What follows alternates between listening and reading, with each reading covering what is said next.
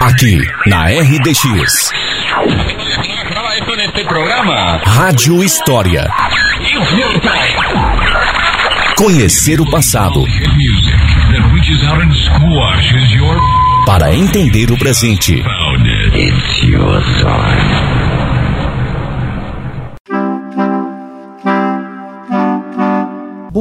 dia, terra do mate! Olá, amigos de São Mateus do Sul! Amanhã é dia 21 de março. E você sabe por que essa data é importante para nossa cidade? Eu vou lhe contar, mas antes vamos falar sobre alguns fatos inusitados da família Proman em São Mateus.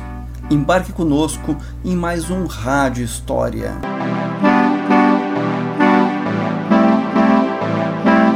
A história da família Proman em nosso país começa em 1854, quando Johann Friedrich Proman e Catarina Elisabeth Proman deixam Hamburgo, na Alemanha, rumando num vapor para São Francisco, na Califórnia, nos Estados Unidos. Vapor fez uma escala no sul do Brasil e quando o comandante avisou que estavam no porto de São Francisco, a família desceu com as malas achando que tinha chegado na Califórnia. Ao descobrirem que ali era São Francisco do Sul, em Santa Catarina, tentaram voltar para o navio, mas era tarde demais, o navio já havia zarpado. Foi assim que a família Proman, por um engano, se estabeleceu no Brasil.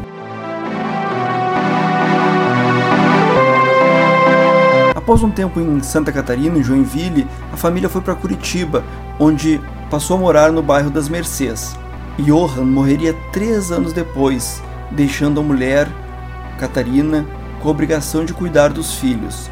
Ela recorreu ao ofício de fabricar charutos, o que ela tinha aprendido lá na Alemanha, e com isso conseguiu cuidar dos pequenos.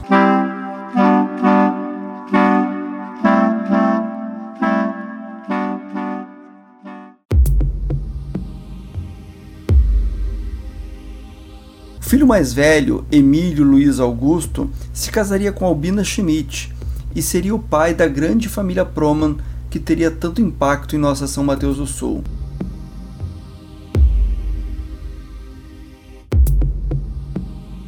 Emílio e Albina teriam 17 filhos, mas quatro deles morreriam no nascimento. A história registraria as contribuições da família Proman para São Mateus do Sul, mas o que poucos de nós sabemos são as tragédias que essa família enfrentou. No dia 6 de janeiro de 1909, um grande incêndio devorou a casa de Arnoldo Proman. O poeta perdeu tudo e teve sua vida fortemente ameaçada. Exatamente um ano depois, no dia 6 de janeiro de 1910, Arnoldo estava hospedado na casa de Paulino Vaz da Silva, quando, durante a noite, uma das filhas de Paulino passou com uma vela por uma cortina, colocando fogo em toda a casa também. Arnoldo mais uma vez escapou por pouco com vida de um outro incêndio.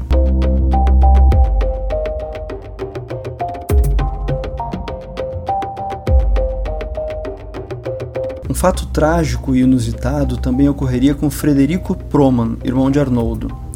No dia 15 de dezembro de 1912, a região do Passo do Meio, onde Frederico morava, amargava uma grande enchente. O rio havia transbordado, dificultando a travessia do mesmo. No meio desse dilúvio, um homem chamado Noé, com seu cavalo, tentou atravessar o rio. O pobre do Noé ficou com o pé preso ao estribo e o cavalo foi arrastado pela correnteza. Frederico se jogou na água e tentou de todas as maneiras salvar o pobre homem. Conseguiu tirá-lo do rio, mas Noé já havia morrido.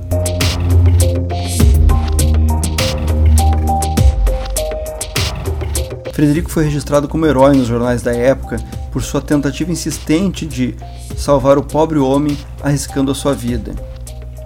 Um ano depois, morando em Ponta Grossa, Frederico sentiria na pele a tragédia seu filho Brás, de apenas dois anos, faleceria.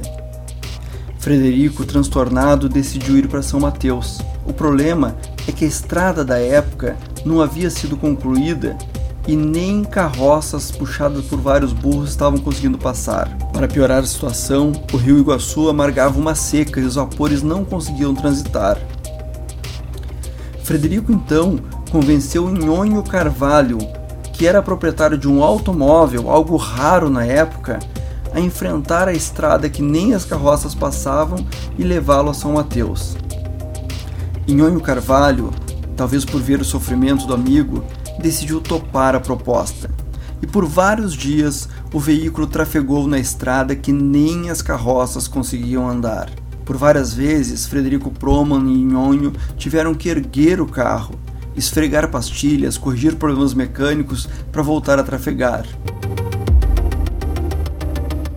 No dia 15 de novembro de 1913, os dois amigos entraram a bordo do automóvel em São Mateus era a primeira vez que um automóvel andava por nossa cidade. Frederico aproveitou a chegada a São Mateus para se refugiar e viver o seu luto pelo filho que tinha perdido, enquanto a população local fazia fila para poder andar no automóvel. No ano seguinte, novamente os Promans seriam notícia em São Mateus no dia 11 de junho de 1914, era inaugurada a usina elétrica de Emílio Proman. São Mateus pela primeira vez teria eletricidade em suas casas, em suas ruas, graças ao empreendedorismo de Emílio Proman. Dois anos depois, foi a vez de Arnoldo Proman mostrar seu empreendedorismo. Ele, que tinha fazendas de plantação de erva mate, inventou o sapecador de erva mate e lançou esse invento num grande evento no dia 15 de abril de 1916. Mas as tragédias continuariam perseguindo os Proman. No dia 10 de agosto de 1920, foi a vez da usina elétrica de Emílio Proman passar por um grande incêndio. Tudo foi destruído. Emílio teve que lutar muito para reconstruir a usina. Um ano depois, em 20 de novembro de 1921, a usina estava em pé novamente e seria reinaugurada e voltaria a fornecer energia elétrica para Samas.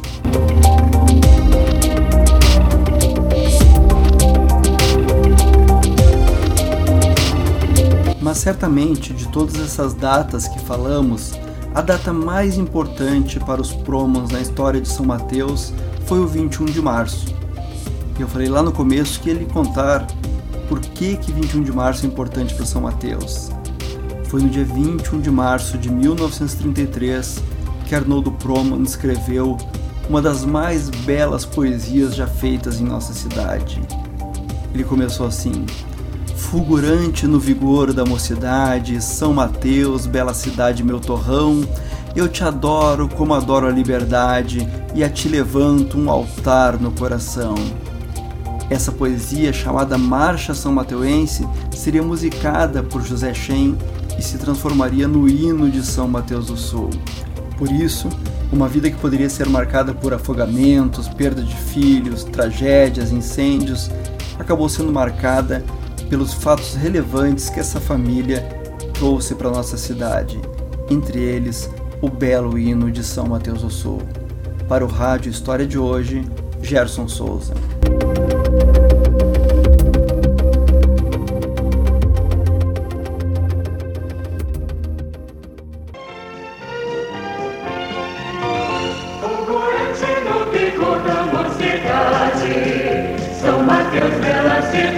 Meu torrão. Eu